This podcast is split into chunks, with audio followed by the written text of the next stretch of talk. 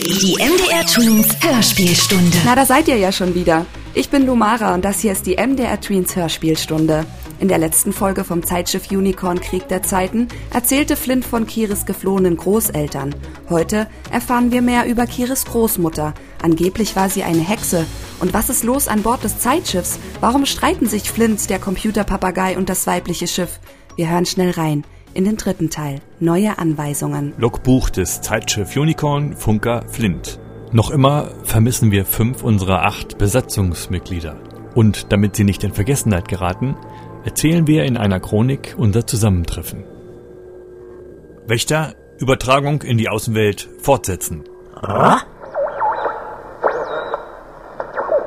Erzählzeit 1945, Erzählort Pomerellen, südwestlich von Danzig. Kapitel 3 Neue Anweisung. Nach den neuen Anweisungen der Gilde, acht Auserwählte zu suchen, die in die Vergangenheit reisen sollten, und ich meinte mit Zacharia den ersten gefunden zu haben, wurde ich umso blinder für das, was Kire direkt vor meiner Nase tat. In keinster Weise konnte ich ahnen, dass diese gesuchten acht einmal die Besatzung des Zeitschiffes sein sollten, auf dem ich jetzt hier ihre Geschichte erzähle. Zurück zu Kire. Es waren Kires zehnte Sommerferien, da er ein Jahr früher eingeschult worden war, was aufgrund seiner Intelligenz geschah und neben seiner geringen Größe für umso mehr Kopfschütteln bei Schülern und Lehrern führte, weil er ja selten etwas sagte. Nach der Ernte sollte er aber auf ein Gymnasium in die Stadt. So wollte es Mutter Erika, nicht Vater Franz, der Kire lieber später in seine geheimnisvolle Werkstatt eingeweiht hätte, in der er heimlich große und kleine Schaukelpferde und anderes Holzspielzeug baute. Kire spricht bis heute wenig mit mir. Umso mehr blieb mir in Erinnerung, was er über die letzten Sommerferien zu mir sagte. Diese Sommerferien sind ein bisschen wie das Leben. Zuerst scheinen sie unendlich und dann gibt es doch ein Ende. Und man weiß nicht, was einen danach erwartet. Der Sommer ribbelte sich so schnell auf wie ein Pullover mit Laufmasche. Und kaum war die Ernte in den Scheunen und die Tage kürzer, spürte Kire eine unheimliche Stimmung im Dorf. Auch das Erntedankfest war nicht so fröhlich und ausgelassen wie sonst. An den Gedenksonntagen dachten die Menschen nicht mehr an die, die von ihnen gegangen waren, sondern an die, die von ihnen gehen würden. Aber in Kires Haus wurde noch gesungen, hoffnungsfroh nach einer von Meister Winnies Zauberkochregeln. Inforeim zu Zauberkochregel 519. Wird dir einmal die Angst zu groß? Mit einem Lied wirst du sie los. Am Ziel der Reise irgendwann kommt unser Schiff im Hafen an. Wir laufen ein mit Schwung beladen mit Erinnerung. Wir sind gemeinsam unterwegs auf einer Reise durch die Zeit. Wir steuern unser kleines Schiff im großen Meer der Ewigkeit.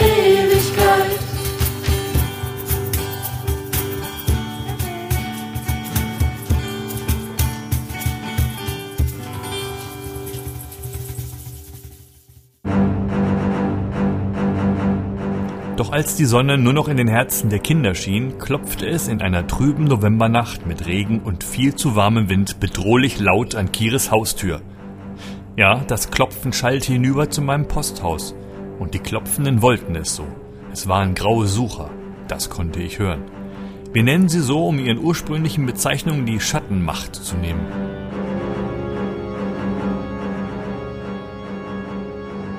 Da Zack wie so oft bei mir zu Besuch war, versteckte ich ihn bei mir auf dem Dachboden und schloss ihn vorsichtshalber ein. Die Sucher waren allerdings nicht wegen ihm gekommen, um einen Partisanen zu schnappen. Schatten aus dem Dorf hatten vielmehr über die Pomerellen verbreitet, dass Großmutter Alicia aus Bessarabien stammte und anders war. Dazu gab es Munkeleien, sie könne hexen, das glaubte zwar eigentlich gar keiner im Dorf, aber diese Gerüchtemischung reichte, um in einem Lager zu landen, in dem die Welt zu Ende ist, egal welche. So schlich ich mich zu Kires Haus, duckte mich neben die Wassertonne und sah durch das Stubenfenster. Beim Anblick der Grauen, die allerdings nicht grau waren, sondern schwarz uniformiert, ergriff mich so große Gnast, dass ich meine Augen schloss. Es war Kiris Gnast und ich sah das erste Mal in meinem Leben mit den Augen anderer Wesen. Ja, Marina und Kire waren mir nun so nah, dass ich mit ihnen fühlen, ihren Augen sehen und ihren Ohren hören konnte. Seitdem kann ich mit den Augen mir nahestehender sehen, solange sie in meiner Nähe sind. Aber ich kann mich nur auf jeweils einen richtig konzentrieren. Und ich muss dazu meist meine Augen schließen. Dies war meine persönliche, ganz besondere Fähigkeit, die mein Mentor einst in mir erkannt hatte und nun über unsere telepathische Verbindung durch den Funkkäfer in meinem Ohr freigegeben wurde. Dein Auge ist auch mein Auge. Erinnerte ich mich an die Worte meines Mentors. Ich wusste zwar nicht wirklich, warum ich gerade jetzt die Ausgangsaufgabe bestanden hatte, aber das war in diesem Augenblick für mich auch nicht wichtig. Kiris Gnast ließ mich auf ihn konzentrieren. Die zwei Uniformierten in Kiris Stube verheimlichten ihre Absicht nicht. Ja, sie zeigten diese regelrecht mit ihren polierten toten Köpfen auf Uniform und Mütze. Gewollt ein gnastbringendes Zeichen. Totenköpfe störten Kir eigentlich nicht, sie gehörten zu den Piratengeschichten seiner Großmutter. Doch nun hatte er vor ihnen Gnast. Er und ich mit seinen Augen sahen diese offensichtlich durch den Türschlitz des Stubenschranks, in dem er sich mit seiner Schwester versteckte. Einer der Schwarzuniformierten trug, anders als sein Begleiter, eine Tellermütze, so wie ich als Postbote, nur dass meine statt eines Totenkopfs ein Posthorn schmückte. Dieser, offensichtlich der Befehlshabende, hatte sich vor den Schrank gestellt und schaute nun durch den Türschlitz. Ich erkannte ihn, mit Kires Augen. Es war der, der im Wanderwald Leica bedroht hatte. Ich riss die Augen auf, klopfte leicht an die Fensterscheibe, um ihn abzulenken, duckte mich unter die Fensterbank und schloss wieder die Augen. Ich hielt den Atem an. Der Uniformierte hatte Kire den Blick in die Stube wieder freigegeben und wir sahen nun neben Hündin Leica Großmutter Alicia in ihrem Schaukelstuhl sitzen. Doch während Leica ihr Frauchen im wahrsten Sinne anhimmelte, war Alicia selbst teilnahmslos und trank Plockepott. Plockepott. Altes Brötchen in Stücken, also geplockt. Im lauwarmen Kaffee mit viel Zucker. Uh. Nun ja. Obwohl Kire somit noch in die Zwischenwelt schauen konnte, blieb die Gnast der Außenwelt bei ihm. Er holte eine Spieluhr aus der Hosentasche, die er zum Abschied von Alicia geschenkt bekommen hatte, und spielen sollte, wenn er Gnast bekäme. Kire betrachtete die Spieluhr und seine dünnen Finger griffen die Kurbel. Er schaute seine Schwester an und wir sahen ihr bejahendes Lächeln im Restlicht des Schranks. Aber Kire konnte die Kurbel nicht drehen. Er schaute durch den Türschlitz und sah nur noch Totenköpfe. Der Uniformierte beendete seinen Blick durchs Fenster, machte kehrt und starrte wieder zum Schrank. Mir war es allerdings, als hätte er kurz zu Großmutter Alicia geschielt. Aber das konnte nicht sein, oder? dachte ich. Kire schaute Marina an und wir sahen ihr Lächeln im Restlicht des Schranks. Doch Kire konnte die Kurbel nicht drehen. Er starrte durch den Türschlitz und sah nur noch Totenköpfe. Jetzt hatten sich beide Sucher vor den Schrank gestellt und der mit der Tellerkappe fragte im scharfen Befehlston Was ist in diesem Schrank? Für das, was ihr sucht, ist ein bisschen zu klein, oder? Hörten wir seine Mutter machtvoll sagen. Der uniformierte Wortführer wiederholte. Für die beiden, die wir suchen, sind die ein bisschen zu klein. Doch anders als sogar ich draußen vor dem Haus schien Kire die Macht seiner Mutter nicht zu spüren. Denn nicht nur die Gnast selbst, sondern sogar das Wort schien sein Selbstvertrauen zu überdecken. Die wohl in der Zwischenwelt der Stube sitzende Großmutter versuchte es noch einmal mit Gedankenworten. Erinnere dich an die Zauberkochregel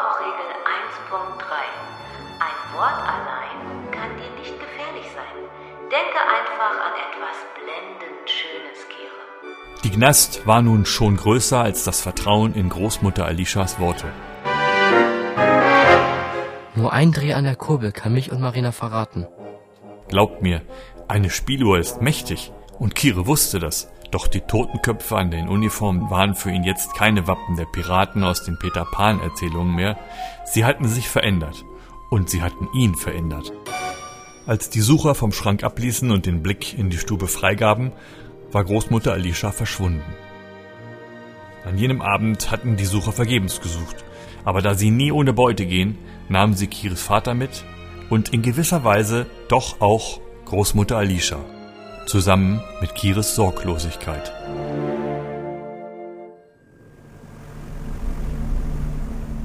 Zur selben Zeit sahen die nicht in den Süden geflohenen Vögel unweit von Odnogga einen Kollega vom Himmel fallen.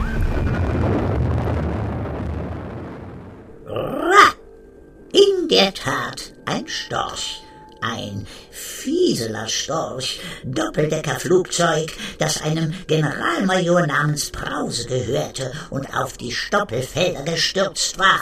Ich erfuhr dies am St. Martinstag, als ich aus der Verteilerstation im Nachbarort meine Post abholte.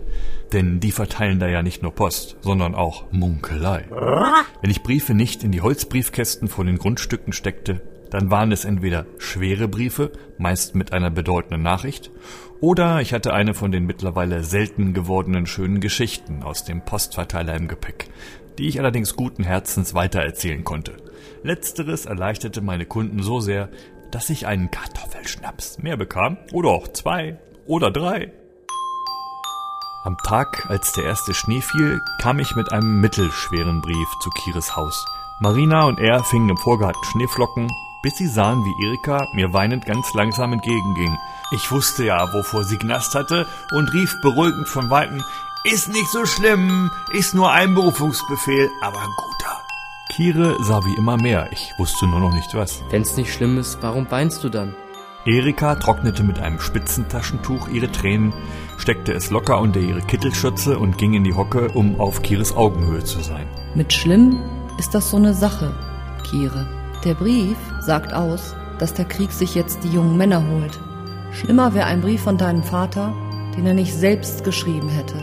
Macht das nicht so schlimm, das Schlimme besser? Kire schüttelte den Kopf. Ich nickte. Während Kire wohl noch darüber nachdachte, wie dies gemeint war, ging ich ebenfalls in die Hocke und erzählte Kire und Marina vom Nachbardorf. Mensch, habt ihr schon gehört? Da haben sie einen Grauen im Baum gefunden, abgestürzt mit einem Storch. War nur der Propeller Jens. Der Radek, der ja unser Landwirt ist, hat ihn in seine Scheune geschleppt. Den Propeller, nicht den Grauen. Den Grauen soll er ins Haus eingeladen haben, gegen den Willen seiner Gutsfrau. Wirklich nie nicht einen Grauen ins Haus holen, auch nicht ohne Frau. Aber so ist er, der Radek, ne? Immer gut zu allem, was so kreucht und fleucht. Ich nickte Erika zu, die gerade den Brief las, in dem stand, dass Radek sich um Zacharias Einberufung gekümmert hatte und dafür gesorgt, dass er nur zur Küstenwache kommt, nach Gedingen. Während ich noch bei den Kindern hockte, ging Mutter Erika über die Straße zu meinem Posthaus. In der Hand das graue Schreiben. Ich schaute ihr verwundert nach, als sie das Taschentuch verlor und es mit den Schneeflocken zu Boden segelte. Ich sprang auf, fing es ab und betrachtete die Spitzenstickerei. Ein rotes Pferd, nein, kein Einhorn. Es war ein Schaukelpferd. Das Zeichen für Zauberkochmentoren. Marina nutzte meine Verdutztheit und nahm mir schnell das Taschentuch weg. Sie fragte dabei etwas Wichtiges, das ich in jenem Moment aber noch nicht verstand. Merkst du es immer noch nicht? Und ihr ahnte sicherlich wieder, auch sie war eine von uns acht. Allerdings in etwas anderer Form. Kire stand ebenfalls auf und ich erwartete eine Frage zu meinem Interesse nach dem Taschentuch. Aber ihn schien mehr der Absturz zu beschäftigen. Er flog auf einem Storch? Ich lachte erleichtert. Nee, Jungchen, nicht auf einem Storch, in einem Storch. Fieseler Storch, Propellermaschine. Was war das denn für ein Grauer? Ein Böser? War wohl ein Major. Ein Major? Wie ein Tambo-Major vom Spielmannszug? fragte Kire kindlich. Oh, leider nicht. Um euch an dieser Zeitstelle einen besseren Blick auf die Ereignisse zu geben, die nun folgen sollten, biete ich euch eine Information, die ich seinerzeit natürlich nicht hatte. Wenn ihr lieber so unwissend bleiben wollt wie ich damals, dann müsst ihr euch nun für 50 Sekunden die Ohren zuhalten. Der abgestürzte Major war Agent einer mich beobachtenden Zeitwacht und selbige hatten den gleichen Plan wie unsere Gilde acht Auserwählte zu finden, die zusammen durch die Zeit reisen, um Geschichte und Erinnerungen zu erhalten. Das geht natürlich nicht wirklich ohne Einflussnahme. Und Einfluss auf die Vergangenheit zu nehmen bedeutet, die Zukunft zu ändern.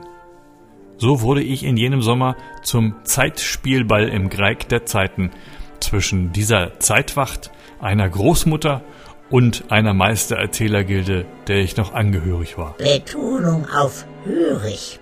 Elementar wichtig. Stimmt, und ich war schon auf dem richtigen Weg. Aber zu langsam. Und so kam der Herbst, ohne dass ich das Puzzle vervollständigen konnte. Jene ersten Herbstschneeflocken schafften es jetzt nicht mehr, die sonst übliche Vorfreude auf den Winter zu bringen und Kire von Gnast zu befreien. Gnast in den Greig zu müssen.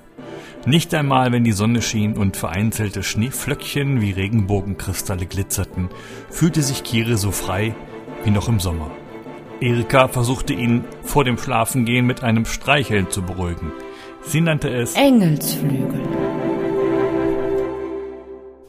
Die Gnast blieb. Auch das Summen des Liedes, das sie ihm schon zur guten Nacht gesummt hatte, als er ganz klein war, half nur zum Einschlafen.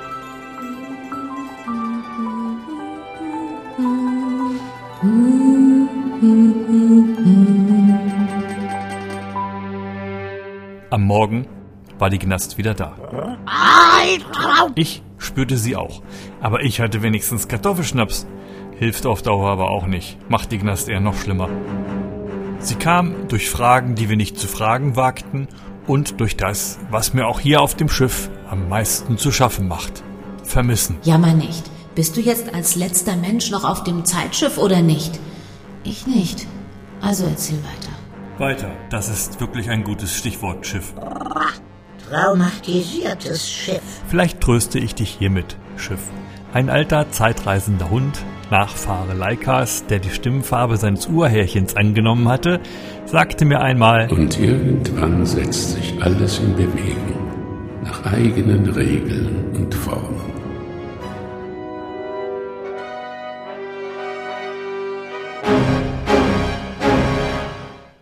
Wie in unzähligen Orten dieses Weltkreigs sollten sich jetzt auch in Kieresdorf mehr als nur die Wagenräder des alten Wagens vom Gutshof in Bewegung setzen.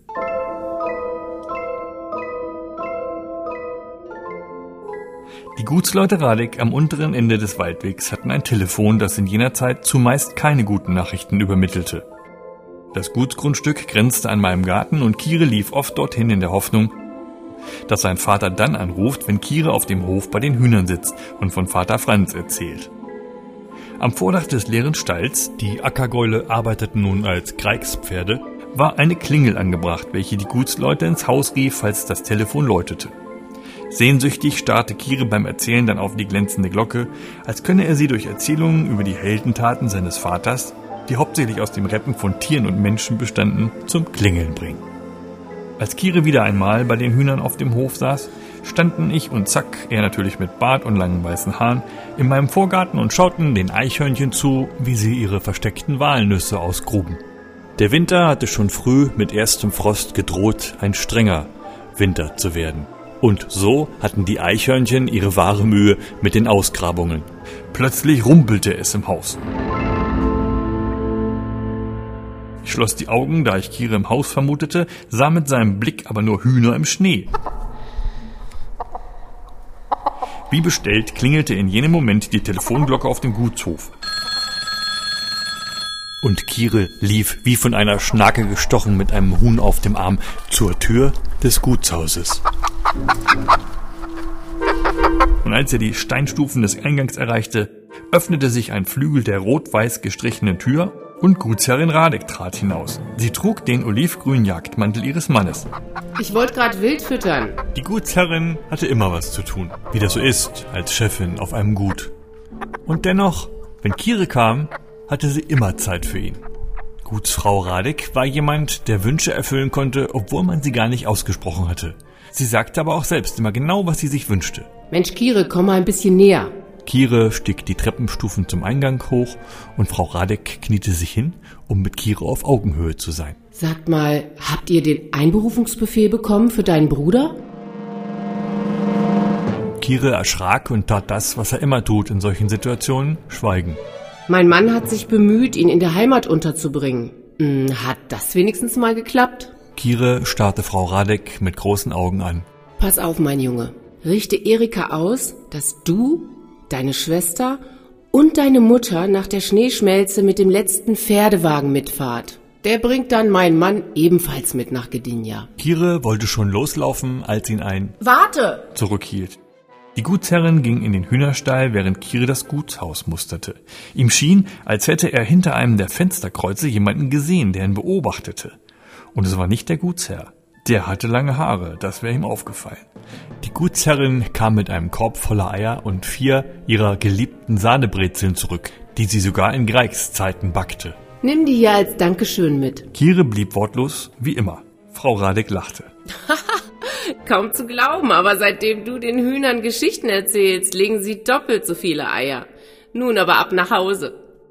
Kire nahm eine Bewegung am Fenster wahr. Wir sahen gerade noch einen Mann vom Fenster verschwinden und Kire ahnte, wer hinter dem Fenster gestanden hatte. Propeller, flüsterte er und schaute sich um nach dem Antrieb des Wieseler Storchs, von dem ich ihm erzählt hatte. Kire ahnte dasselbe wie ich. Ohne zu trödeln. Beendete die Gutsherrin Kires Suche. An Zuhause denkend machte er sich auf den Weg. Zack und ich gingen derweil zurück ins Posthaus und überraschten Marina hinter der Fenstergardine. Was machst du denn hier, Marina? schimpfte ich freundlich. Sie ging zum verkleideten Zack und lachte. Die Schiffe fahren doch alle nach Pepperland. Ihre philosophische Klugheit überstieg meinen Verstand. Und alles, was mir einfiel, war, nach Kire Ausschau zu halten. Als Kire an meinem Vorgarten ankam, sah er wieder das Pferd unter dem Walnussbaum stehen und ging zu ihm, laut denkend. Das ist kein Trödeln, das ist eine Mission. Ich brauche Antworten. Marina hüpfte schneller aus dem Haus, als ich reagieren konnte, und stellte sich zu Kire. Was machst du hier, Schwester? Marina lächelte nur und zeigte auf die Eier im Korb. Kire hatte so viel zu erzählen und so viele Gedanken im Kopf, dass selbige durcheinander purzelten. Die Gedanken, nicht die Eier. Hab ich verdient mit Geschichten. Und zacka nach Gdynia, zu Marina, äh, zu Marine, sagte Frau Radek. Ich ging nun auch hinaus und wollte Marina weiter ablenken. Wisst ihr eigentlich, warum Gedingen so viele Namen hat? Namen sind Spiegel der Zeit. Die verändert man, um dazuzugehören. Wozu denn? Kommt drauf an, antwortete ich und wurde überraschend unterstützt von Zack. Kommt drauf an, wer das meiste zu sagen hat. Sprach der Weißhaarige nachfolgend. Kire kam die Stimme erstmals bekannt vor, das spürte ich. Aber statt nach dem Weißhaarigen zu fragen, drehte er sich zum Pferd um und fragte Marina, Siehst du das Pferd? Marina schwieg und lief hüpfend über den schneebedeckten Waldweg zum Elternhaus. Was Kire nicht sah, war ihr leichtes Lächeln. Ja, sie war schon immer leicht wie eine Feder im Wind. Mit allem, was sie tat, beim Laufen genauso wie beim Lächeln. Kire drehte sich zum Weißhaarigen, der verschwunden war, als hätte er sich in fallende Schneeflocken verwandelt. Ich zuckte mit den Schultern und schickte Kire nach Hause. Ach, Papagei, ich hab dich jetzt vergessen. Erklär uns doch mal diese Sache mit den Namen. Namen erzählen viel über ihre Zeit. Als die Grauen den Greig brachten, oh, nannten sie Gedingen Guten Hafen. Seit dem Greig heißt die Hafenstadt nun wieder Gdynia. Kire lief schnell an Marina vorbei, um als erster im Haus zu sein und nach Zack zu suchen. Und er konnte ihn nicht finden, was seine Gedanken bestätigten. Er ist nicht da. Aber Marina kam und zeigte auf den Ziegenstall, und Kire wusste, was sie meinte. Und tatsächlich, Zack war im Stall bei den Ziegen. Hier wusste eine oder auch zwei mehr, als sie verrieten.